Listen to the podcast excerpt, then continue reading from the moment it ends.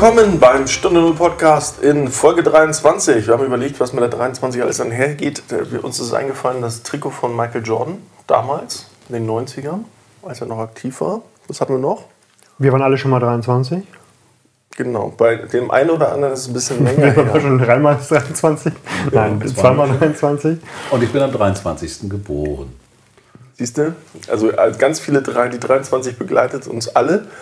Mich noch ein bisschen weniger als euch. naja gut, äh, vielfach davon habe ich auch noch nicht erreicht. Gut, aber was, was wir, das passt nämlich zum Thema. Äh, Wir wollen über würdevolles Alter im digitalen Zeitalter Das reden. sind jetzt schon nicht gelungen, meinst du? Es ist eigentlich jetzt schon vorbei, das Thema. Nee, aber ja, ja, Altern, Pflege, Gesundheit, das sind halt so Themen, die so irgendwie so ein bisschen drauf einzahlen. Wir merken das gerade, wir sitzen hier gerade wieder mit einer Flasche Wein, die will wir gleich vorlesen. Aber fühlen uns auch jetzt nach Weihnachten und Silvester so ein bisschen wie kurz vor der Leberzirrhose. Deswegen habe ich dann einfach noch eine Flasche Wasser dazu mitgebracht, um das ein bisschen zu verdünnen.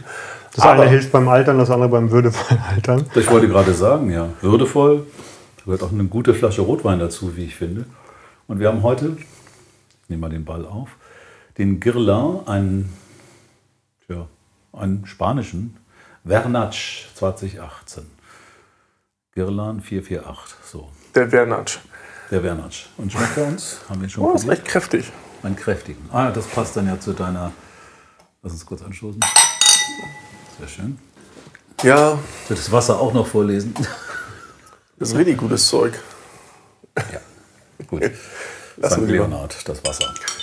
Sehr gut. Ja, ähm, Altern. Wilbert, wie stehst denn du dazu? Das lässt sich nicht vermeiden, das ist schon mal die erste Sache. Da ist uns allen gegeben.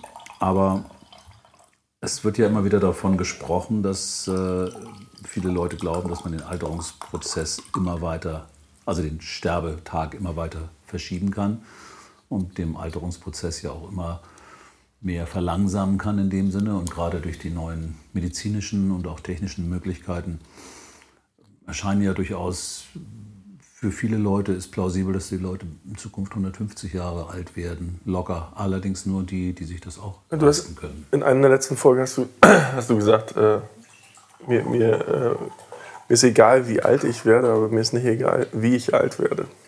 Richtig? Ja, danke. Das war schön, ne? Das, war ist mir auch in Erinnerung geblieben. Das fand ich auch gut. ähm, ja, also wenn wir dann über Alter eine solche haben- Weisheit ähm, kann, nur, kann nur mit dem Alter kommen. von Silbert, wie habt. Du bist ja praktisch der Silberrücken in unserer Runde. Ja, Aber also das ist äh, mit den 150, das, äh, das ist ja tatsächlich wahr. Neulich hatte ich äh, gelesen, dass einige behaupten, Alterung sei halt sowas wie eine Krankheit. Ne? Also die man eben, die, die Zellen, die altern, das könnte man aber auch aussetzen oder zumindest deutlich, deutlich verlangsamen.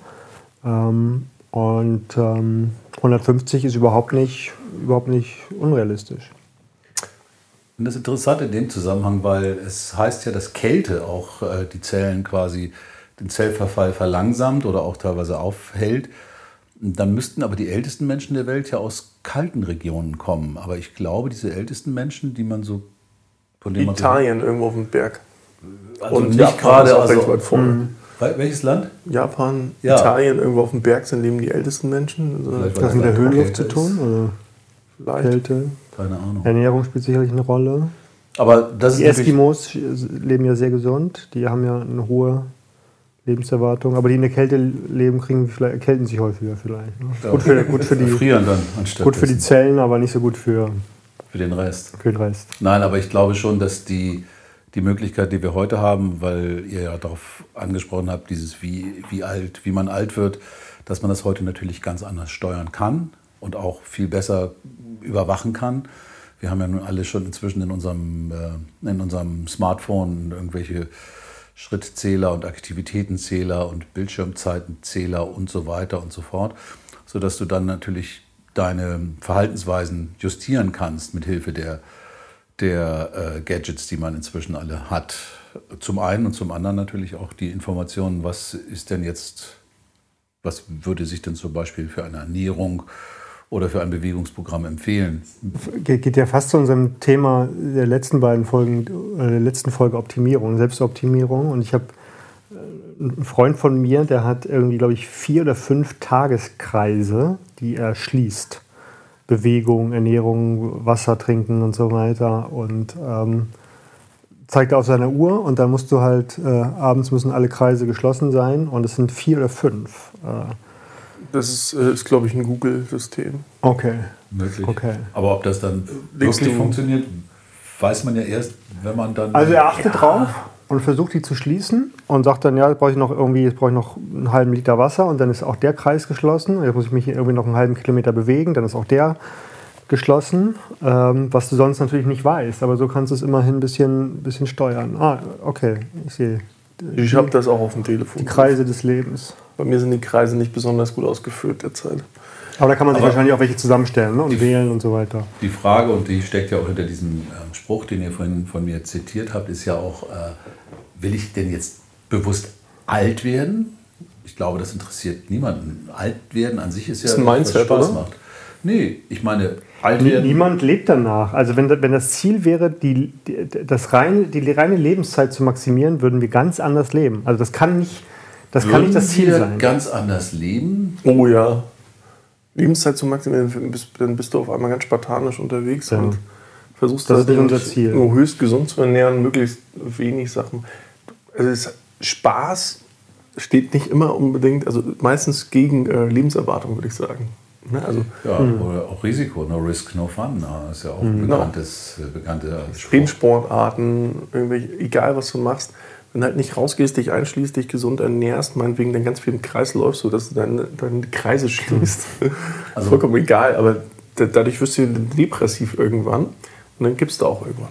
Ich habe das auch, Das ich könnte da noch einen zugeben, nämlich wir leben nicht um zu sterben, sondern wir leben um zu leben. Und insofern ist die Frage, wann ich sterbe, ähm, ja, spielt auch eine Rolle, aber ich glaube, es bleibt wirklich dabei, was tue ich bis zu dem Zeitpunkt und wie geht es mir bis dahin. Und, sind, und da habe ich heute natürlich nicht nur in der Gesundheits, ähm, in der Gesundheitstechnologie, wollte ich gerade sagen, in der Ge- Gesundheitswesen, aber auch in der Technologie natürlich äh, große oder viel, viel mehr Möglichkeiten als schon noch vor 20 oder 30 Jahren. Klar, in der Prävention, in der Diagnose. Diagnose, in, der, in der. Diagnose bist du präziser. Also du, ich habe neulich mal, hatte ich glaube ich hier auch schon mal geäußert, ähm, eine erstaunliche Zahl, irgendwie mehrere Dutzend Menschen, die in Europa, glaube ich, ähm, täglich an einer Fehldiagnose sterben. Ja, So, und also äh, re- reines menschliches Versagen. Ist einfach falsch diagnostiziert worden und äh, also in der Prävention, Diagnose, Behandlung wahrscheinlich auch nochmal, in der Therapie kannst du, kannst du auch durch digitale Technologien wahrscheinlich unglaublich, die, die Lebenserwartung, also gar nicht unbedingt das Lebensalter, aber die Lebenserwartung, die durchschnittliche kannst du sicherlich ziemlich hochschrauben. Das ist aber ein zweischneidiges Schwert. Denn ähm, gerade wenn sich jetzt Ärzte so teure neue Technologien anschaffen, wie 3D-Scanning der Mundhöhle oder keine Ahnung, ähm, dann müssen sie die auch benutzen. Und äh, diese Benutzung muss ja bezahlt werden von den Patienten. Also werden vielleicht viele Patienten auch in, ich sag mal, Diagnosesituationen gebracht, die vielleicht ja, das Kind mit dem Bade ausschütten, die vielleicht gar nicht nötig sind. Und vielleicht dann auch bei kleinsten Verdachten dann auch plötzlich eine Behandlung äh, zugeführt werden, die sie gar nicht brauchen in dem Moment und die sie natürlich schwächt, weil jede Behandlung ist in irgendeiner Form ja auch immer eine Belastung für den Körper. Also ob es eine Operation ist oder ob du irgendwelche Medikamente nimmst, die vielleicht gar keinen wirklichen Sinn machen in dem Moment. Weil das Thema Fehldiagnose ist ja nicht nur ähm, ja, ein Lapsus von manchen, sondern es ist manchmal auch so ein Ist und Kann. Ich könnte und ich will ja unbedingt auch meine, meine ärztliche Kompetenz äh, hier unter Beweis stellen und ich habe ja diese tollen Sachen und jetzt würde ich natürlich dazu raten, das auch zu nutzen und wenn ich nur den kleinsten Verdacht habe, äh, würde ich dann vielleicht auch zu einer Behandlung raten und wenn du dann eine zweite Meinung bekommst, kann es auch oft mal heißen, das ist eigentlich totaler Blödsinn, weil das ist vollkommen normal, was da stattfindet. Also Dafür trainieren wir ja schon fleißig die ganzen künstlichen Intelligenzen, um halt genau diese menschlichen Fehler auszuschließen. Schön ist ja bei, bei Computern, du kannst dich relativ gut darauf verlassen, dass ein Fehler nicht zweimal gemacht wird. Das passiert Menschen aber. Weil wenn ein anderer Mensch an dem Thema sitzt, dann passiert dem der gleiche Fauxpas wie im anderen. Wenn aber alle mit der gleichen KI arbeiten, dann passiert der Fauxpas, der dem anderen passiert, ist nicht nochmal. So, und darauf baut das halt auch auf, dass das sukzessive besser wird. Mhm. Aus mhm. praktisch Fehlern lernt. Ja? Oder aus gemachten lernt, Erfahrungswissen. Und äh, Dinge, die in der Vergangenheit erfolgreich und nicht erfolgreich liefen, einfach in den Erfahrungsschatz, in den Lernalgorithmus der KI ein, äh, berücksichtigt sind und deswegen einfach anders als beim Menschen menschlichen Fehler ausgeschlossen, so ein Stück, zumindest in dem Bereich, in dem, in dem schon begangenen Bereich ausgeschlossen werden können. Ich finde eine ganz schöne Unterscheidung, dass, ähm, dass der Mensch wahrscheinlich eine hohe Anfälligkeit da oder Wahrscheinlichkeit aufweist, dass er einen einmal gemachten Fehler wiederholt, äh, weil es ja auch ihn einmal zu machen, zeigt eine gewisse Anfälligkeit dafür. Ähm, während eine KI wahrscheinlich dann ähm, in die andere Richtung geht und sagt, ähm, diesen Fehler mache ich nochmal. Ja. ja, ich finde, das hat ja auch viel damit zu tun, wie wir ähm, mit, unserer, mit unseren Beratern in diesem Fall umgehen. Also ich glaube, das hat eigentlich jeder, jeder oder viele Menschen haben natürlich das Gefühl, sie haben den besten Arzt. Das ist ja auch eine Selbst, äh, wie soll ich das sagen, eine Selbstbestätigung. Und das Vertrauen zum Arzt ist ja auch sehr wichtig. Und möglicherweise hast du eben nicht den besten Arzt oder möglicherweise macht er eben solche Fehler, die ja auch menschlich sind. Man kann ja nicht jetzt von jedem Arzt erwarten, dass er immer 120 hm, Prozent genau das Richtige herausfindet. Dafür ist das auch zu vielschichtig, das Thema ähm, Medizin und, und Gesundheit. Aber ich glaube schon, das wäre auch so ein Thema. Es empfiehlt sich sehr bei ich sag mal, gravierenden Sachen. Ich rede nicht vom Schnupfen und von, ähm, naja, oder was weiß ich, einer Rachenentzündung oder, sondern gravierenden Sachen auch immer noch eine zweite Meinung einzuholen und zu gucken, ob äh, es da noch einen anderen Ansatzpunkt gibt. Also, weil wir gerade davon sprechen mit den Optimierungen.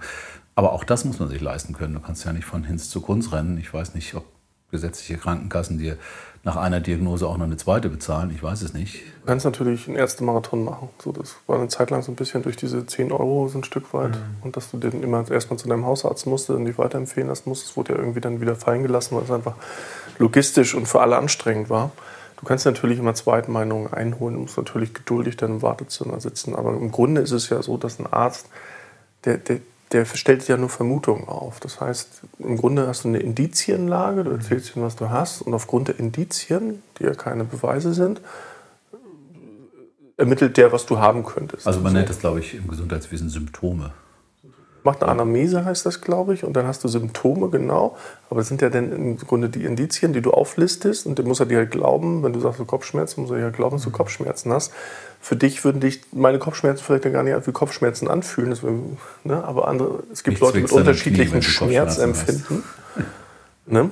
So, und es gibt halt Mimosen, es gibt weniger äh, Schmerz, äh, äh, schmerzempfindliche Menschen. Und das ist halt das Problem. Haben die, da machen die natürlich eine Diagnose, die möglichst viele Leute wir, wahrscheinlich irgendwie auf einen Besserungspfad führt, aber eine kleine Minderheit fällt dann durchs Raster und irgendwas bleibt dann unentdeckt, weil das halt eine absolute Ausnahme ist. Mhm. Und da müssen dann halt zusätzliche Faktoren dazu gezogen werden, wie Blutproben, wie auch immer. Aber das ist halt zu aufwendig und zu teuer für das. Für das, für das Aber das ist doch in, in Zukunft wahrscheinlich ein, ein, sehr großer Fortschritt, dass man nicht wie heute oder in der Vergangenheit mehrere Ärzte aus, aufsuchen muss, sondern dass man heute sagen kann, ja, ich, äh, ich habe mir den, den Apple-Arzt mal, mal äh, äh, geleistet und dann nehme ich nochmal den, den Facebook-Arzt dazu, den Google-Arzt und so weiter. Und ähm, das wäre doch, wär doch eigentlich ganz gut, oder? Da kann man doch verschiedene Anbieter wählen und zu relativ geringen Kosten und äh, Aber es hätte, hätte ein umfassendes Bild. Wird ja schon ganz viel an der die, die digitale Gesundheitsakte. Das ist ja auch ein Thema, was man hier ja schon seit vielen Jahren irgendwie versucht, etwas verstärkt äh, in den Vordergrund zu bringen, dass du wirklich deine Diagnosen und so gesammelt sind, dass sie bei jedem Arztbesuch auch vorliegen. Heute musst du ja noch suchen, wo habe ich denn noch die Röntgenbilder vom letzten Mal und so weiter und so fort.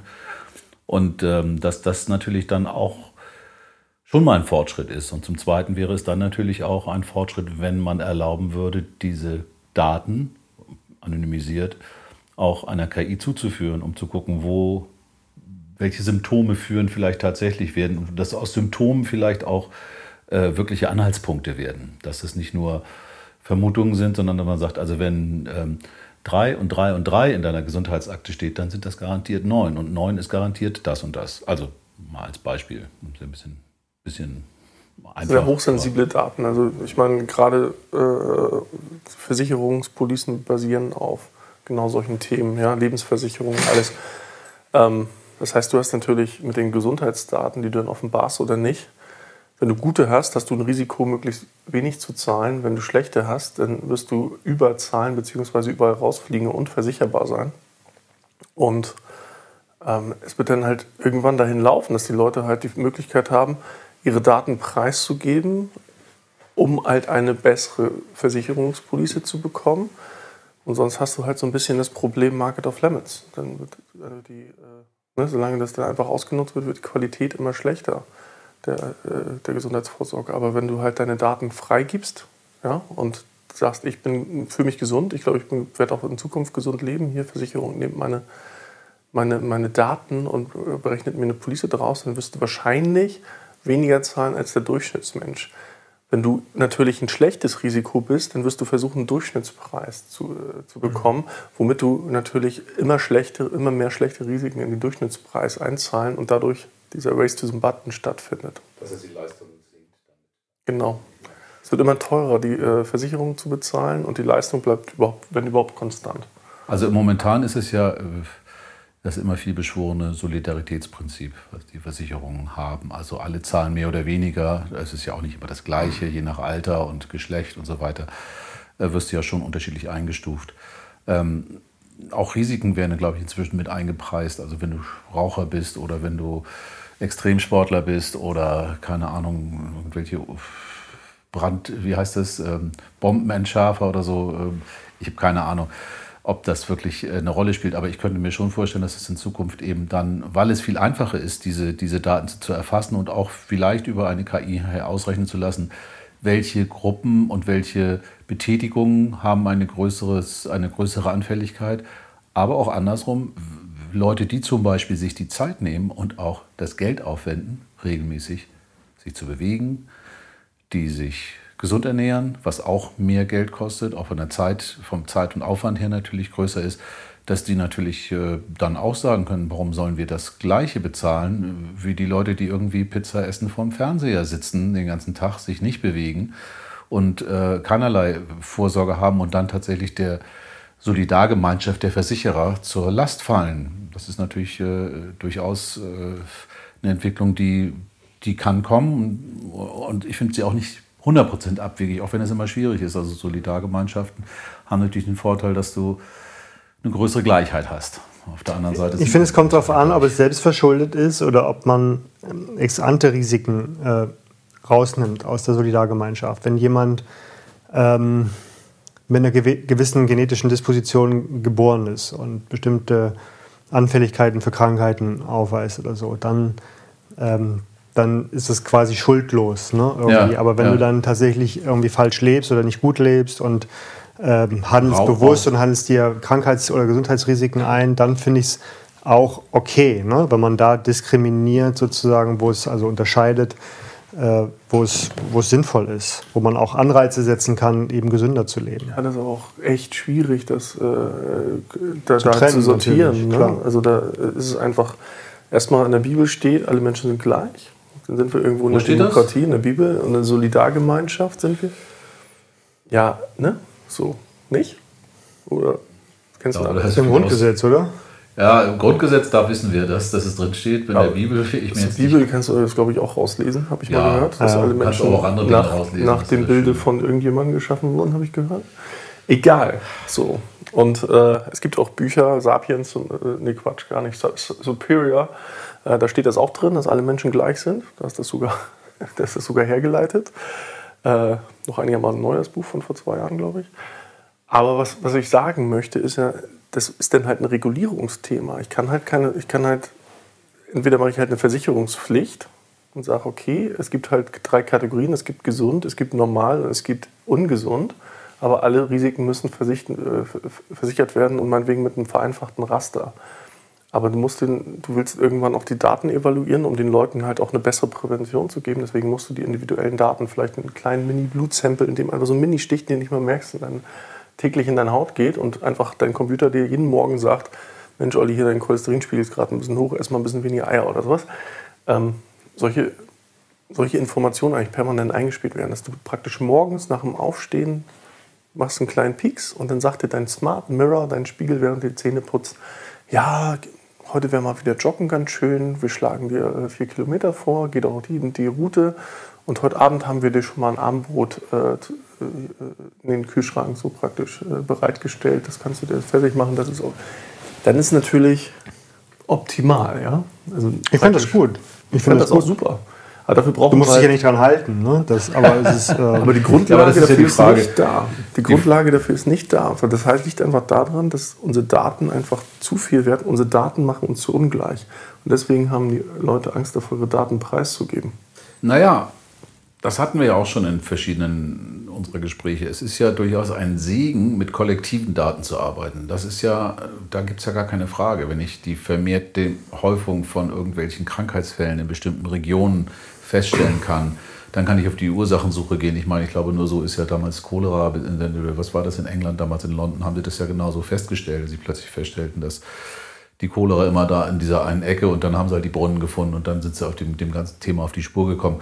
Äh, und das war damals, äh, also das war damals die Stecknadel im Heuhaufen. Heute hast du ja andere Möglichkeiten. Also wenn wir wirklich eine, ja, einen Tag quasi täglich oder wöchentliche Gesundheitsabfrage oder Blutcheck oder wie auch immer oder Atemcheck, da gibt es wahrscheinlich in Zukunft auch noch ganz andere Möglichkeiten, von denen wir heute nichts wissen, ähm, eine relativ genaue Diagnose stellen kann, ähm, dann wäre es natürlich interessant, dass man diese Diagnosen, die man dann hat, auf breiter Basis auch vergleicht, um vorbeugend Seuchen oder Krankheitsepidemien entgegenzuwirken, um Medikamente gegebenenfalls bereitzustellen und so weiter und so fort. Das wird immer dann schwierig, wenn man es individuell weiß. Wenn ich so weiß, dass du, Olli, ja. äh, wieder mal drei Tage lang äh, rumgesumpft hast und äh, dass deshalb jetzt dein Versicherungstarif erhöht werden würde, ähm, das, dann fängt es einem an, sehr schwierig zu werden, weil es dann auch so eine, so eine fast schon eine Willkürlichkeit ergibt. Denn wer sagt denn, dass dein psychisches Befinden nicht einen viel größeren Einfluss in diesem Moment hatte, weil die drei Tage waren super für dich und deshalb wirst du in fünf Jahren nicht das und das bekommen. Solche Dinge wissen wir ja gar nicht. Mhm. Oder zumindest noch ja, Mein Suff war äh, depressionsvorbeugend.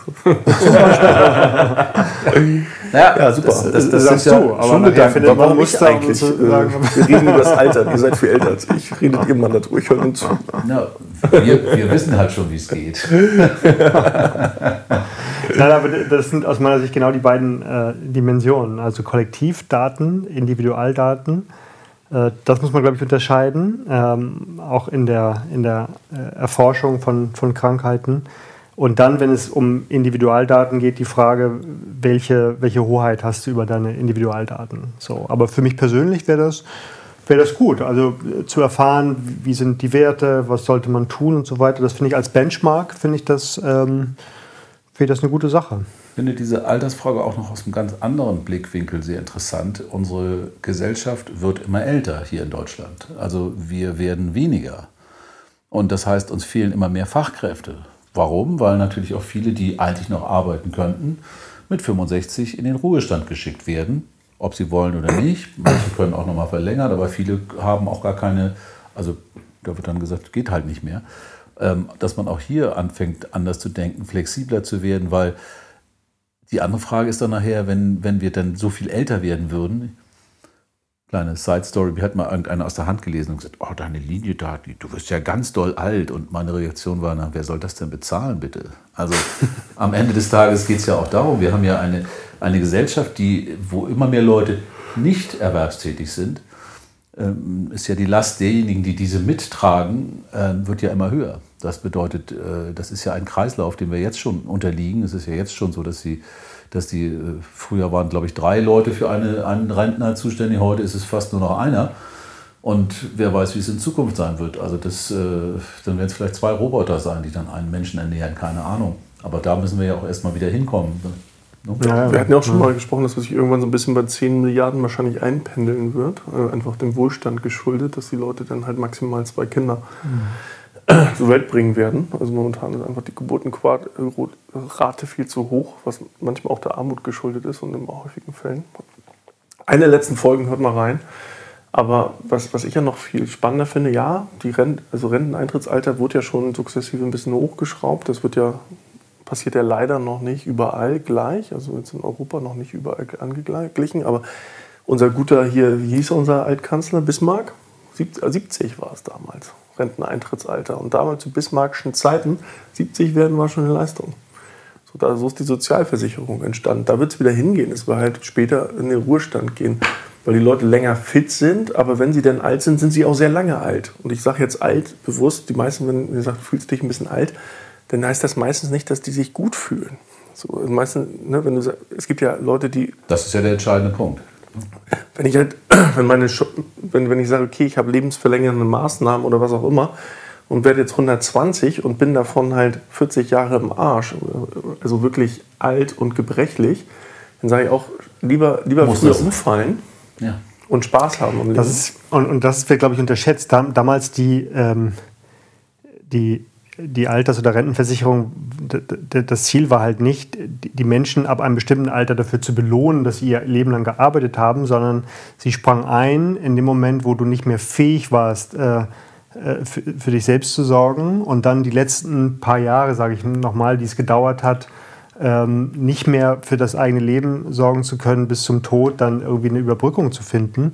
Und ähm, das, diese, diese Interpretation von Altersvorsorge hat sich halt auch, auch massiv verschoben. Ähm, da sehe ich aber durchaus Möglichkeiten, tatsächlich die Produktivität von Menschen ähm, deutlich zu erhöhen, auch durch, durch KI. Also gar nicht die Ersetzung von Arbeit, was man heute natürlich angstgetrieben äh, diskutiert, sondern dass man Menschen ähm, befähigen kann, halt noch produktiv zu sein. Ne? Vielleicht können wir auch Assistenzsysteme und so Arbeit weiter. Und Beschäftigung Mensch-Maschine-Interaktion. Bei vielen Leuten geht es auch so, das höre ich zumindest. Also ich bin ja auch noch nicht in dem Alter, dass, wo ich an Pensionierung oder sowas denken muss, aber näher dran als ihr.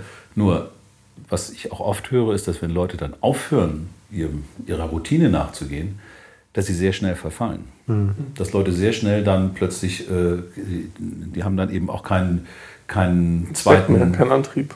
Ja, der Antrieb ist weg. Sie haben keinen zweiten, vielleicht auch keine zweiten Pläne für danach wirklich gemacht. Viele haben das. Es gab ja nun einen, gerade in den 70er und 80ern waren ja die Rentner sozusagen das, das äh, äh, Lebepublikum, die haben ja ganz Mallorca entdeckt damals so ungefähr, hatte man zumindest den Eindruck. Und ähm, dass vielen Leuten aber das dann abgeht und dass sie dann auch ganz viel Elan und Lebenswille verlieren, weil ich meine, die Gesundheit ist ja jetzt nicht nur rein körperlich, die hat ja ganz viel auch mit der psychischen Verfassung zu tun. Ne? Ich kann ja, ja, das Ding ist einfach, es gibt zwei Worte, die ich jetzt mal gleichstellen würde, Arbeit und Alter. Das sind zwei Worte, die in unserer Gesellschaft auch immer negativ ausgelegt werden und ich manchmal selber die auch negativ auslege, weil Arbeit fühlt sich so an, als ob mir einer sagt, ich muss das machen und ich will das eigentlich gar nicht. Ich mache halt was gerne. Ich, das ist meine Berufung, meinetwegen, mein Beruf. Beruf, da kommt der Beruf her. Ja, von Aber Beruf. Arbeit klingt immer nach, nach mhm. anstrengend. So, und Alter klingt halt nicht nach frisch oder jung oder dynamisch. So, ich werde ich muss arbeiten, ne? also ich muss einfach arbeiten, dann bin ich irgendwann alt. Das klingt beides nicht geil. Also ich komme aus der Arbeit raus mhm. und werde alt. So, und das heißt nicht, also es klingt eher nach Depression. Also entweder, wenn ich eine Berufung habe, das gerne tue, was ich tue, dann mache ich das auch, bis ich umkippe. Ja, das tun ja viele auch. Ne? Das ist auch richtig. Das hält einen dann ja, wie du schon sagst, am Leben. Ja. weil hier oben ist halt auch ein Muskel zwischen den Augen. Der verbrennt, keine Ahnung, 15 bis 20 Prozent der ganzen Energie, die man am Tag aufnimmt. Nicht ohne Grund. Das ist der leistungsstärkste Motor, das ist nämlich unser Prozessor wenn der halt nichts mehr zu tun hat, dann, dann schrumpft der und dann, dann, ist halt irgendwann Schicht im Schach. Dann willst du aber auch, dass Schicht im Schach ist. Dann läuft nur noch RTL 2 da oben irgendwann. Ja. Naja, ist das denn nicht auch eine Herausforderung, wenn wir jetzt in die, in die Zukunft schauen und wenn wir über die zukünftigen Entscheidungen, die Regierung, die wir wählen, zu treffen haben, ähm, nachdenken? Dass man auch dieses Thema eben gerade wegen der Demografie, wegen des, der stärkeren also der Alterspyramide, dass man auch da äh, versuchen müsste, Anreize zu schaffen, dass Leute noch Dinge tun, vielleicht anders tun, anders, auch anders arbeiten, da haben wir schon oft drüber gesprochen, wird sich ja sowieso verändern, auch durch die, den Wegfall vieler Arbeiten äh, durch, äh, durch die Digitalisierung und die Computer, ähm, dass wir uns da Gedanken darüber machen, wie können wir die Leute dabei behalten? Wie können wir ihnen einen Lebenssinn, eine, eine, eine Freude auch äh, geben in ihrem täglichen Leben und sie nicht einfach abzuschieben und zu sagen, du bist jetzt pensioniert und in fünf Jahren kommst du ins Altersheim und ich sage, also ich habe das ja auch erlebt, nicht als Patient im Altersheim, aber bei meiner Mutter und das ist nicht schön, vor allem wenn du nicht, wenn du in so einem Pflegebereich dann nachher bist, weil du, weil du eben schon selber bestimmte Dinge nicht mehr kannst. Das ist wirklich nicht schön. Das ist, ich finde, es hat keinerlei, da ist wenig positive Energie, da ist auch wenig Optimismus. Und ich glaube, das sind beides Dinge, die treiben Menschen und die treiben auch äh, das Älterwerden oder das glückliche Älterwerden an, denke ich. Weil du willst halt irgendwann einfach am liebsten nur, so geht es mir, äh, am liebsten einfach nur umfallen. So, ne? gar, gar nicht hier groß den Prozess mit Altersheim und sowas. Klar ist das wichtig und notwendig und höchsten Respekt vor den Leuten, die das machen. Aber wenn ich rausgehe und 100 Leute befrage, dann werde ich Brief und Siegel drauf, dass 70 Prozent davon sagen, ich will Rente. Ich will mit 65 Jahren meinen Ja. meinen Beruf niederlegen, meine- meine Arbeit niederlegen. Und ich glaube, dass die anderen 30 Prozent sagen, nee, bleib mir fern. Meinetwegen soll da Rente kommen, aber gib mir die Chance weiter zu arbeiten. Ich will weitermachen. So, und das, das ist das Problem. Wir haben halt ein Lobbyproblem. Ne? also, die, die, die meisten fühlen, für die ist ihr, ihr Job eine Obligation. Die müssen das halt machen, um ihre Miete zu zahlen, um ihre Rente zu zahlen. Die, die machen nicht ihren Beruf, weil sie- der sie erfüllt oder sie da ihren, ihren Zweck drin sehen oder sowas. Nee, die, machen, die, die brauchen eine Daseinsberechtigung, indem sie arbeiten und sich damit letztendlich das, was gesellschaftliche Konventionen sind, Haus, Haus über den Kopf, Familie und so weiter ernähren können. Dann haben sie praktisch ihren Job gesellschaftlich getan, dann können sie irgendwann umkippen. Aus dem Bauch heraus würde ich dir widersprechen. Aus dem Bauch heraus. Vielleicht hast du recht, statistisch. Aber ich glaube, dass die meisten. Menschen ein ganz großes Problem haben. Und das würde sie wahrscheinlich auch aus dem Arbeitsprozess sofort eliminieren, weil das würde einhergehen mit, mit schweren Depressionen und wirklich schwerer Frustration, wenn du jeden Tag etwas tust, was du eigentlich nicht tun willst. Dass es das gibt, ist vollkommen klar. Aber ich glaube auch, dass Menschen sind flexibel genug, sich zu arrangieren und irgendwie auch in dem, was sie tun. Und mag es für den Außenstehenden auch noch, noch so banal oder stupide sein, trotzdem dort ihren, ihren, ihre, ich würde jetzt nicht sagen Erfüllung, aber doch eine gewisse, eine gewisse Zufriedenheit vielleicht haben, Dinge Das zu habe ich dem machen. ja gar nicht abgesprochen. Das widerspricht sich ja überhaupt gar nicht. Das klang jetzt für mich aber Nö, schon sehr. ich habe jetzt bloß gesagt, wenn du den Leuten eine Wahl gibst, gibst Rente und du machst nichts mehr oder du machst weiter. Das heißt nicht, dass die ihre Arbeit, die sie denn da verrichten, scheiße finden oder dass sie da keine Erfüllung oder keine Genugtuung, kein, ne? also, aber die, wenn sie die Wahl haben zwischen Freizeit und die, die Arbeit weiterzumachen, dann ist es halt das Commitment mit dem Job, mit dem, was sie gemacht haben, nicht so hoch wie bei den Leuten, die tatsächlich ihre Berufung gefunden haben, die wirklich sagen, eigentlich ist das, was ich eh machen würde, bloß glücklicherweise bezahlt mich auch noch einer dafür. So, und das ist, das ist ja eigentlich eine Luxussituation. Das ist wohl wahr. Auf jeden Fall, äh, ich würde diese Frage aber auch nochmal anders stellen. Was ja auch das schwierige Problem ist, weil du sagtest gerade, du würdest am liebsten umfallen. Also du würdest am liebsten Später. aktiv aus dem Später. Leben scheiden, so, sozusagen. Das ist ja das, was du. Nee. Naja, aktiv im Sinne schon. Du möchtest nicht dahin vegetieren und das möchte ja keiner. Also jeden, wirklich jeden, den du fragst, ab einem bestimmten Alter, der sich anfängt, Gedanken darüber zu machen, wie wird es denn in 20 Jahren mit mir sein? Das sind Gedanken, die kann ich mir jetzt auch langsam machen, aber die würden sicherlich genau das sagen, was ich in diesem einen Satz zusammengefasst habe, egal wie alt, aber nie wie ich alt werde. Sie würden nämlich sagen, ja, solange das noch Spaß macht und solange ich mich einigermaßen, ähm, ähm, wir mal, die Balance zwischen körperlicher Verfall und Erleben und, und Spaß äh, noch äh, richtig ist, solange würde ich das auch mitmachen. Aber sobald das kippt, und das sind ja dann diese Fälle, wo Leute eben im, im Bett liegen müssen den ganzen Tag, bettlägerig werden, wo sie irgendwie ernährt werden müssen, künstlich und, und, und. Gott ist ja würdevolles Alter. Ne? Also Ja, das ist gesagt. natürlich, genau, das, ja, das ist, muss ja definiert sein, das ist ja auch wieder schwammig irgendwo. Aber das ist nicht mehr würdevoll. Aber eigentlich würdevoll heißt ja irgendwie selbstbestimmt. Ne? Also ich habe noch ein selbstbestimmtes Leben. Das heißt es ja jetzt aus meiner Warte. Das habe ich aber per se nicht. Entschuldige, dass ich dich hier direkt unterbreche, aber ich habe zum Beispiel keine Selbstbestimmung, wenn ich entscheiden möchte, ich möchte morgen nicht mehr leben. Das ist mir verboten in Deutschland. Ja, das, Das ist kannst du einfach verboten. dafür sorgen. Ja, Fax, du schaffst ein paar Ja, du Fakten. kannst vom Bus laufen. Das ist ja nicht das, was du gerne machen möchtest, sondern du möchtest ja, wenn, dann selbst entscheiden und sagen, dich vielleicht von einem verabschieden, sagen, so, was weiß ich, wie früher die, die Indianer, das fand ich immer ganz toll, wenn die das Gefühl hatten, die Zeit ist zu kommen, sind sie halt in den Wald gegangen, haben sich irgendwann mit einem Bären angelegt und das ging dann nicht so gut aus. Oder haben sie aber vorher Also, verabschiedet? also man muss das ja auch wieder relativieren, weil Selbstmord ist ja nicht per se verboten. Selbstmord ist einzige Implikation, die Selbstmord hat, dass deine Lebensversicherung wahrscheinlich nicht ausgezahlt wird.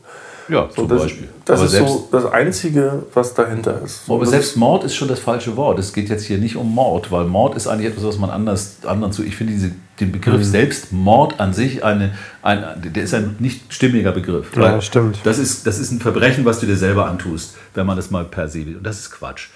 Äh, das ist die Definition der Gesellschaft. Ableben, wie auch immer. So, aber das- ist ja, das meine ich ja, das muss halt relativiert werden. So entweder gehe ich freiwillig aus dem Leben. Selbsttötung, Selbstmord, genau.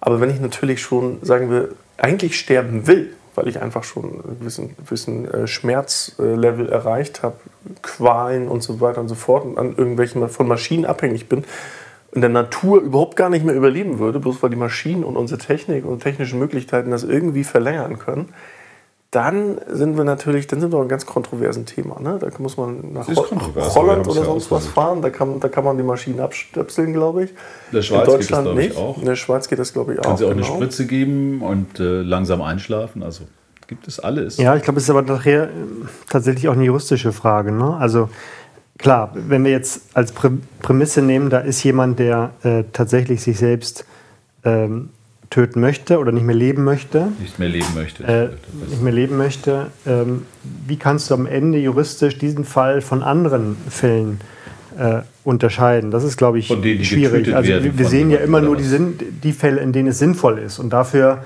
sagt jeder, ja, dafür ist es sinnvoll. Aber das liegt Ah, daran, dass wir uns nur die verboten. sinnvollen äh, Fälle Es ist raussuchen. trotzdem verboten. Ja, ja, aber die, die Frage ist, aus welchen Gründen ist es verboten? Es, Ja. ist, es ist nicht gut, dass es verboten ist für, die- für die Fälle, die, für die es aber auch nicht gemacht ist, sondern die Tatsache, dass es verboten ist, ähm, oder die Gründe dafür liegen ja eher in den Fällen, in denen es eben keine freiwillige, nicht klar Ja, ist, dass es ja. eine freiwillige Entscheidung ist. Dafür gilt ja dieses Verbot das- und nicht. äh, Ich, ich denke nicht, dass der Gesetzgeber jene äh, davor schützen äh, soll, äh, eine solche Entscheidung zu treffen, sondern der, Gesetz, der Gesetzgeber möchte äh, Menschen äh, davor schützen, Das nicht ähm, dass diese ge- genau, dass es Ja. zu diesem Resultat kommt, aber nicht wirklich sie diese Entscheidung freiwillig getroffen Also, haben. Ehrlich, ich finde, das ist natürlich ein Thema, das hat so viele Seiten, das kann man auch nicht schwarz-weiß betrachten und man kann auch diese einfachen Antworten auf so ein Thema nicht finden. Aber du hast gerade zwei, drei Punkte gesagt. Also wenn selbstbestimmtes Handeln auch äh, eine Selbsttötungsabsicht äh, dann ähm, als deine selbstbestimmte Entscheidung da rauskommt, dann ist das etwas, was, wo ich schwierig finde, dass man das nicht darf, in Anführungsstrichen, beziehungsweise dass es einem sehr schwer gemacht wird. Natürlich kann mir, ähm, natürlich kann man sich immer umbringen, aber eben auf immer sehr unangenehme Art und Weise. Das möchte ja keiner. Ähm, und auf der anderen Seite hast du natürlich vollkommen recht. Es gibt so viele Fälle, wo Menschen zum Beispiel im Koma liegen, sehr lange und eben auch nur an Maschinen hängen. Theoretisch aber körperlich, so wenn sie den, dieses Koma verlassen würden, ähm, auch wieder funktionieren könnten und auch wieder komplett am Leben teilhaben könnten. Nur niemand weiß, ob sie je wieder aufwachen. Manche wachen nach 20 Jahren auf, ist ja auch schon passiert, und äh, haben ab da an schon wieder ein, ein fast normales Leben geführt.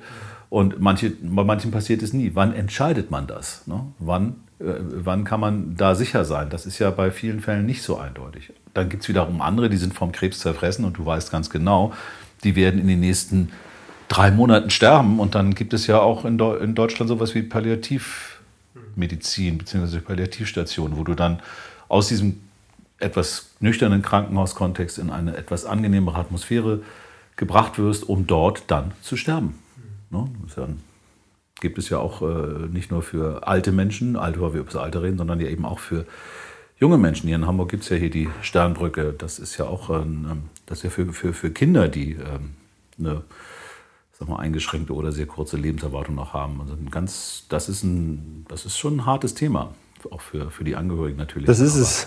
Und es ist halt ein komplett anderer Zustand, ne? auch für Menschen. Also ich, ich weiß gar nicht, ab wann, ab welchem Alter wir uns bewusst mit dem Tod auseinandersetzen. Also wir alle ja nicht. Also jedenfalls äh, vielleicht mal in, in, in wenigen Minuten im Jahr vielleicht, aber ähm, nicht wirklich. Ähm, Ja, also klar sehen wir das, das Risiko irgendwie ähm, vielleicht ähm, durch Unfälle äh, natürlich zum Tode zu kommen. Ja, aber ist ja in der Familie ähm, immer regelmäßig, unregelmäßig, kommt ja immer mal irgendwas. Ja, ja, gut, genau. aber aber ja, der eigene Friends Tod spielt, Family hast du natürlich immer mal wieder äh, Genau, aber, aber der eigene auch, Tod spielt auch zu mit dem Alter. Der das, eigene Tod spielt in den eigenen Plänen, glaube ich, keine, keine Rolle. Also das ist, ähm, wir tun so, als ob wir, als ob wir unendlich leben was ja, unsere Pläne angeht. Wir blenden das ja auch nicht, wir blenden es aus, was ja auch gut ist und richtig ist. Das ist auch eine kulturell bedingte Sache. Ja, ja, also genau. Tod ist etwas, was. Es gibt andere Kulturen, die dem Tod vielleicht noch offener begegnen. Und ich finde auch, dass man seine Einstellung zum Tod natürlich. Ich habe das getan. Also ich habe schon, ich habe dieses Jahr auch wieder, also im letzten Jahr, jetzt im letzten Jahrzehnt, muss man ja sagen, auch wieder einige Freunde verloren. Die waren eben teilweise nicht älter als ich und teilweise waren sie schon ein ganzes Stück älter und ähm, trotzdem noch zu jung, um zu sterben. Ähm, trotz allem habe ich meine, also die persönliche Trauer darüber ist an etwas, ist eher, ist ein bisschen ambivalenter geworden, weil wenn ich das Gefühl habe, die, die sind dann noch gut dabei, sind, haben ein gutes Leben gehabt und haben irgendwie, irgendwie auch einen schönen, schön, na schön ist es ja nie, aber sagen wir mal doch einen, einen würdevollen Abgang äh, noch gehabt. Ähm, dann sage ich mir, naja, das ist dann, die sind jetzt auf eine Reise gegangen zum letzten großen Abenteuer. Das ist ja auch nochmal so eine Frage. Man kann sich mal, das ist ja erst der Punkt, wo du dann mal die Antwort auf die immerwährende Frage kriegst, was ist denn eigentlich Nicht, wenn du wirklich Leben? tot bist, aber...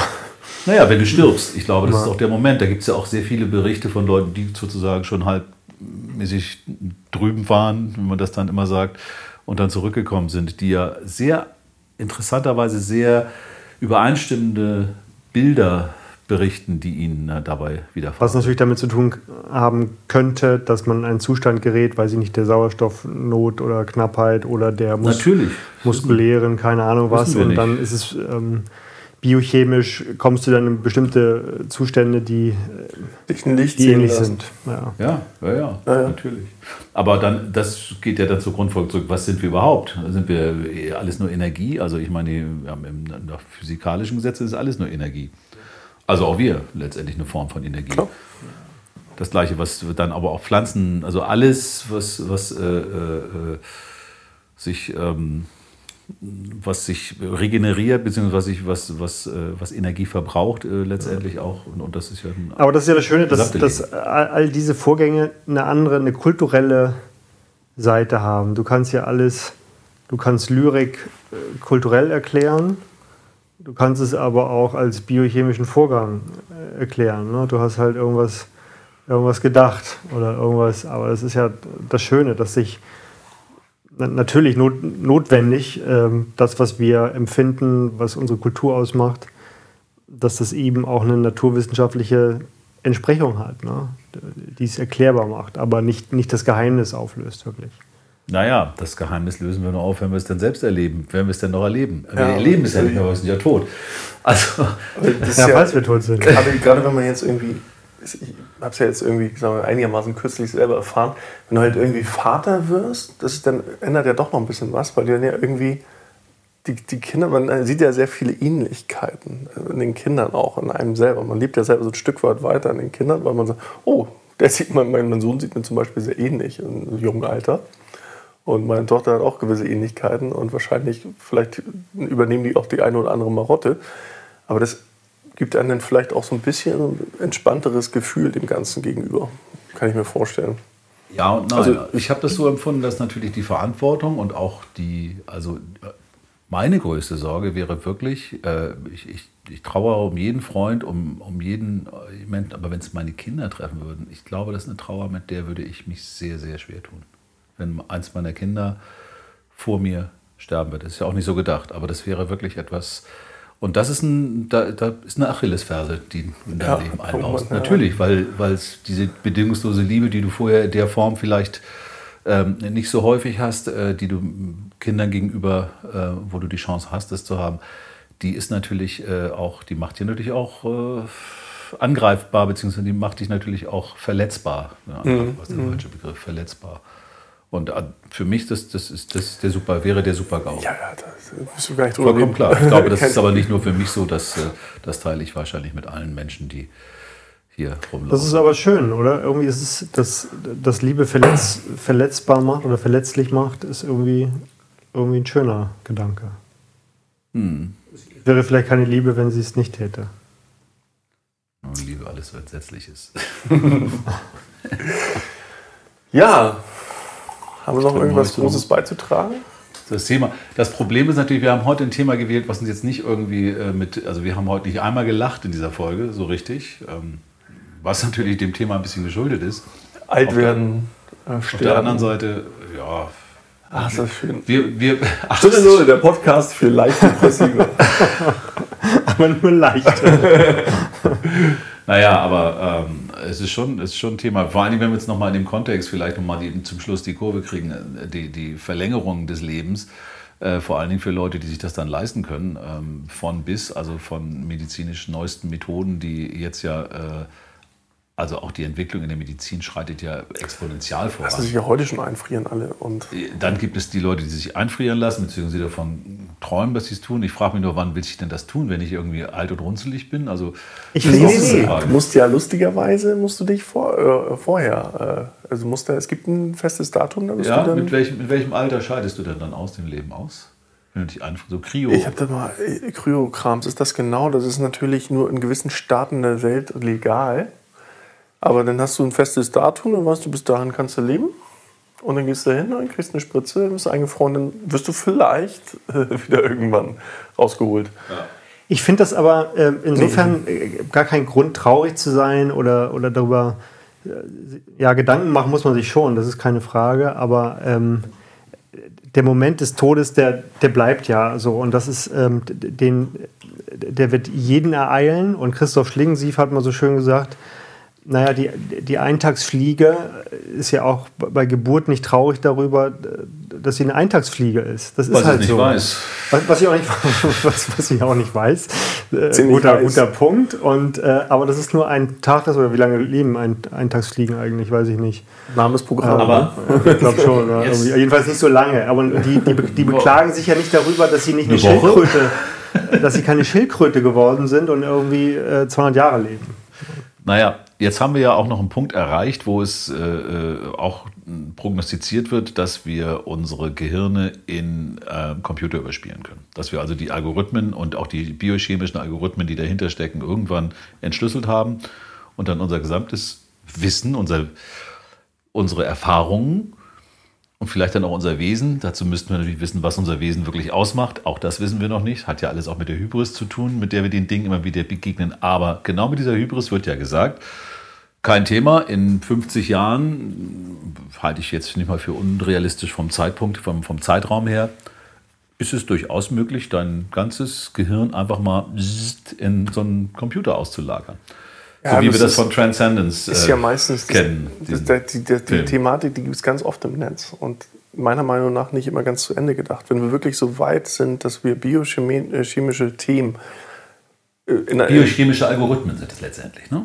Wenn wir das, was in unserem Gehirn tatsächlich abgeht, eins zu eins in Computer, wie wir sie kennen, oder sagen wir einfach dann Quantencomputer oder was auch immer das dann wird, übertragen können, also die Abläufe und die Geschwindigkeiten vielleicht sogar noch erhöhen, also dass man sogar noch schneller denken kann. Das heißt nicht, dass wir tatsächlich ein Individuum bleiben. Das muss man Das sich ist- wahrscheinlich teuer das ist die kaufen, nächste Frage, ein ja. Individuum zu bleiben. Ich glaube, dann geht man tatsächlich über in ein so ein Sammelbewusstsein. Genau. Ähm, da ist man vielleicht Teil dieses Sammelbewusstseins. Das kann sein, das kann auch vielleicht ganz eine ganz interessante Erfahrung sein. Aber Erfahrung, Moment, Erfahrung setzt voraus, dass du wieder ein Individuum bist, sonst hast du Ja, keine ja. mehr. Also, entweder bist du halt ist ja so. praktisch wie so ein Tro- Tropfen in den Ozean mit deinem Bewusstsein, aber trotzdem ist dein Bewusstsein weiter existent als Teil eines großen Ganzen. Also, das ist jetzt philosophisch. Aber das wird höchstwahrscheinlich dazu kommen, wenn man das kann. Weil dann hast du sowas wie eine Superintelligenz. Weil das kannst du denn bauen. Dann brauchst du ja nicht mal diese ganzen kleinen irdischen Intelligenzen, die musst du ja nicht kopieren. Wenn du die Möglichkeit hast, eine Superintelligenz zu bauen und praktisch die ganzen Erfahrungen und Wissen über Generationen sukzessive abspeichern kannst. Nun mal so, um das mal Ja, ja, ja, ja, ja ich, ich verstehe. Ich meine, dass wir durch, durch Biochemie, die wir programmieren, Impulse, Nervenimpulse erzeugen können, Muskelimpulse, ähm, Ja. Daten erzeugen können, das ist ja nicht überraschend. Ich meine, das ist ja so, aber Das kommt ja in dem Buch von Aber wo- Harari auch, ja. äh, von dem ein- 21. aber wo ist das, was uns äh, Thema. zu einem Bewusstsein führt oder zu einem Individuum macht oder zu einer Iden- Identität? Das ist, weiß ich nicht, wie da die Forschung ist, aber ich, ich vermute, das ist, da sind wir weit davon entfernt, Forschung zu verstehen, warum wir, warum wir so etwas wie, wie ein, wie ein Ich-Bewusstsein haben. Das ist dann genau die Frage, über die man dann, wo sitzt das dann? Das ist dann wieder die Frage nach dem Sitz der Seele und die Und ist es so macht alt wie die Sinn, Menschheit. es, Also, es macht nur dann Sinn, wenn du ein Ich-Bewusstsein hast. Wenn du als nichts existierst oder als irgendwas existiert, ist es keine, dann ist es keine es ist Existenz keine- es mehr ist keine in dem Existenz Sinne. mehr. Das ist ja der göttliche Teil. Und über das, was ich gesprochen habe, dass praktisch dein individuelles Bewusstsein in dein Gesamtbewusstsein übergeht, das ist mm, philosophisch, das muss halt noch beackert werden, was das heißen kann und was das am Ende tatsächlich wird, ist dann nochmal eine ganz andere Medaille. Aber dafür muss man A, erstmal entschlossen, äh, entschlüsselt haben, wie das Bewusstsein überhaupt funktioniert. Und das ist, glaube ich, hochkomplex. Äh, da sind wir noch ganz lange nicht. Und wenn das soweit ist, dann äh, wäre das halt die Frage, welche Rolle spielt mein Bewusstsein in so einem synthetischen oder äh, Gesamtbewusstsein? wenn du es nicht empfinden kannst, würde ich sagen, spielt gar keine Rolle. Ja, Ne? Wenn dein Bewusstsein weiter da ist und als Teil des Gesamtbewusstseins kannst du es weiter empfinden, aber du hast halt eine, nein, du hast halt nicht die, die per se Selbstempfindung, du hast halt eine Gesamt... Ist egal, jetzt wird es jetzt wird's richtig abge... Nein, es ist Aber, das aber, Aspekt, aber, ist aber ich würde das dir ist der entscheidende Punkt. Ich würde dir aber komplett recht geben in allem, was du gesagt hast, bis auf einen Punkt. Lange ist relativ in diesem Fall. Also wenn ich sehe, wie schnell wir voranschreiten, ob das jetzt die DNA-Sequenzierung war etc. pp., dann ist das wirklich relativ. Ich könnte, hätte kein Problem zu sagen, dass ich mir vorstellen kann, dass wir diesem Thema in 50 Jahren wesentlich dichter drin, also das ist zum Beispiel komplett Ich würde jetzt schätzen, äh, 100 dass du die Jahre. komplette 100 Steuerung Jahre. des Körpers zum Beispiel äh, schon nachbauen kannst. Ein Bewusstsein lassen wir Ich würde jetzt mal sagen, außen vor. unabschätzbar. Ich meine, wenn, wir, vielleicht ist wenn das wir das nicht unabschätzbar. entschlüsseln können, weil es, weil, weil es te- Teil dessen ist, was wir nicht, nicht beobachten können. Ja, also es, Moment, es kann ja das sein, ist im Bewusstseinsbereich. Ich meine Ja, jetzt genau. einfach mal im Körperlichen, die, dieses, Ja, die das- Abläufe. d- das was sein. passiert im Gehirn? Ja. Was passiert, wenn ich meine Hand bewege? Was passiert, wenn ich meinen Fuß nach vorne setze? Was passiert, wie ich das Gleichgewicht halte? All diese Dinge, die ja ein, also wir sind ja ein sehr feinmotoriges Wesen. Ich meine nicht alle, aber ich gucke jetzt keinen an hier. Aber wir, aber wir haben, nö, Hast du mal einen Spiegel, Olli? Ich bin ein feinmotoriger Wikinger. Nein, ich glaube schon, dass wir diese Prozesse relativ bald äh, entschlüsselt haben werden. Was dann auch wieder bedeutet, dass wir natürlich auch körperliche Optimierungen vornehmen können. Das wird dann teuer werden, aber die Leute, die es sich leisten können, deshalb werden, äh, kann ich mir schon vorstellen, dass sich Leute ähm, so optimieren lassen, dass sie eben locker 150 oder 170 Jahre alt werden, weil sie eben all diese Dinge reparieren lassen. Das wird aber viel früher stattfinden. Das lang, lang, was weiß ich, ein Zellaktivator, wie man ihn vielleicht von Perry Rodin, wer auch immer das mal gelesen hat, kennt. Äh, das kann sein, dass sowas noch viel früher kommt. Also Genau. Und dann sind die auch alle noch hübsch und jung. das Bewusstsein Ja, ist ja, halt das das. ist ja jetzt schon, jetzt schon so. Ich meine, die größte Ungerechtigkeit von Reichtum ist, dass, äh, Botox, das, das äh, Reiche länger leben. Ja. Und Reiche über. Schönheit kann man in dem Zusammenhang auch nochmal reden. man Also Alter und Schönheit. Man kann darüber streiten, ob man das schön findet oder nicht. Aber ähm, ja, natürlich kannst du da viel machen. Und ich meine, es gibt natürlich wirklich äh, Leute, die sehen mit 60 aus, wo du wirklich siehst, da ist viel gemacht worden. Aber das ist ein, ob das jetzt gut ist und ob das auch nachhaltig ist, ist eine ganz andere Frage. Ich glaube ja nicht. Ich glaube ja, dass du das momentan, wenn du nicht die Grundursachen ähm, Genau. äh, dort äh, wirklich umdrehen kannst, also Zellverfall oder so, dann ist das alles nur, dann ist das alles nur äh, Farbe drauf im Grundsatz. Aber gut, ja, klar. Ein neuer Anstrich sieht immer besser aus als ein alter. Ja, und solange unser Bewusstsein nicht entschlüsselt ist, werden wir uns noch ein bisschen mit Religion zufrieden geben müssen. Das werden wir uns aber nicht ansch- anschneiden jetzt. Jetzt sind wir erstmal für heute durch. Genau, ich wollte noch mal darauf hinweisen, am 20.02. machen wir unseren ersten Live-Podcast in Hamburg bei Henning in der Hütte. Wahrscheinlich irgendwo da im Fruchthof oder im Hammer Brooklyn in Hamburg.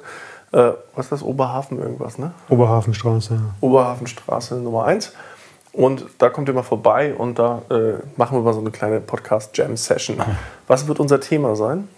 Die digitale Agenda hatten wir gesagt. Ne? Also was besprechen, müssen genau. Regierungen in Zukunft äh, im Schilde führen, damit, sie, damit wir wirklich vorankommen?